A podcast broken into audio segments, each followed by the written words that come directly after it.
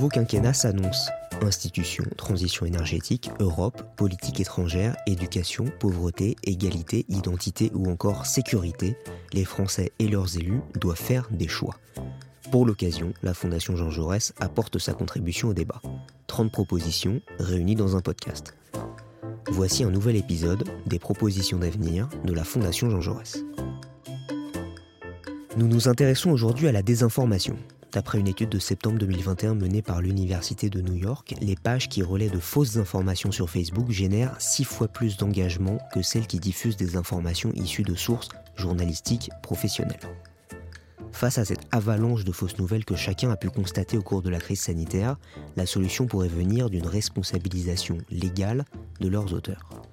C'est en tout cas l'avis de notre invité du jour, Rudy Reichstadt. Vous êtes le fondateur et le directeur de l'Observatoire du conspirationnisme et expert associé à la Fondation Jean Jaurès.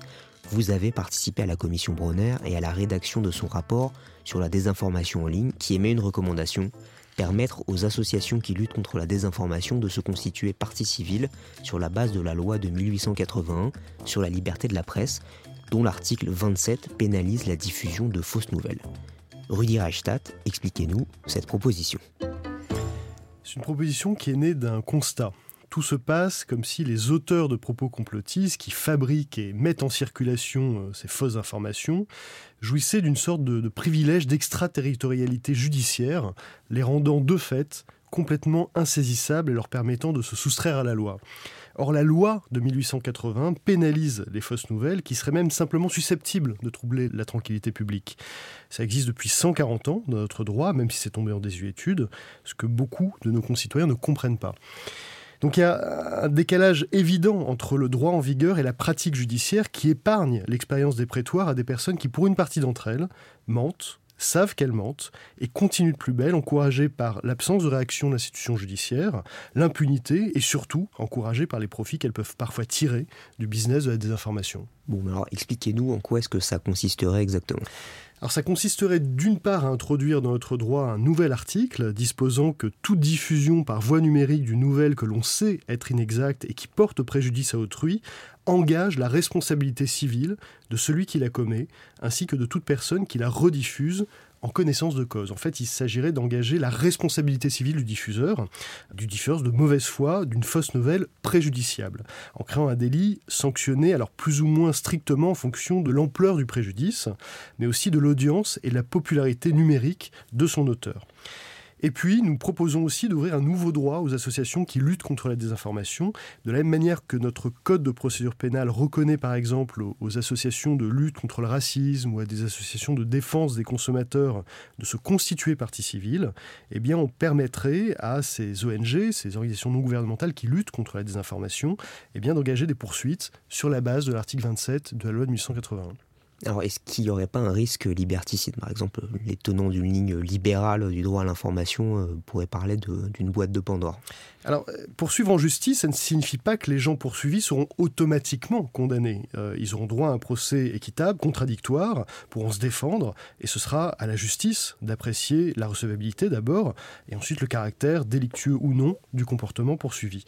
C'est donc la manière de procéder la plus respectueuse, en fait, des libertés publiques malgré ces garanties euh, démocratiques, est-ce qu'il ne serait pas tout de même plutôt préférable de réguler les grandes plateformes?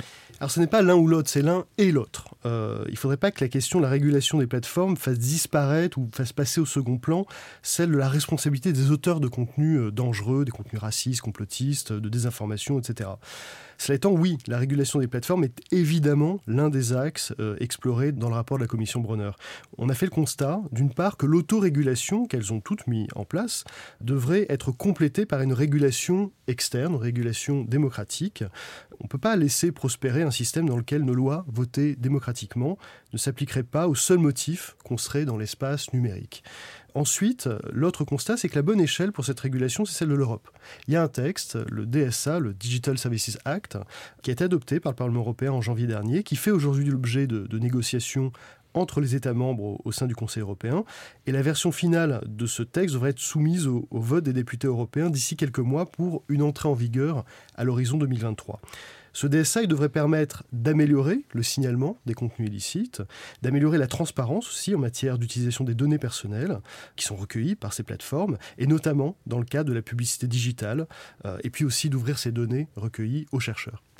Alors pour la désinformation comme pour le reste, on dit souvent que euh, le nerf de la guerre, euh, c'est l'argent. Est-ce qu'il ne faudrait pas plutôt s'attaquer à la façon dont se financent les médias de désinformation? Oui, euh, nous suggérons d'inciter les, acteurs de la publicité digitale à avoir recours plus systématiquement à des listes d'exclusion régulièrement mises à jour, d'exclusion de sites Internet toxiques, qui permettent d'éviter que leurs annonces programmatiques euh, eh se retrouvent sur des espaces euh, qui véhiculent des messages contraires à leur image de marque et qui surtout offrent un financement inespéré à tout un ensemble de sites, de médias, de blogs passés maîtres dans l'industrie du mensonge, de la désinformation et de la théorie du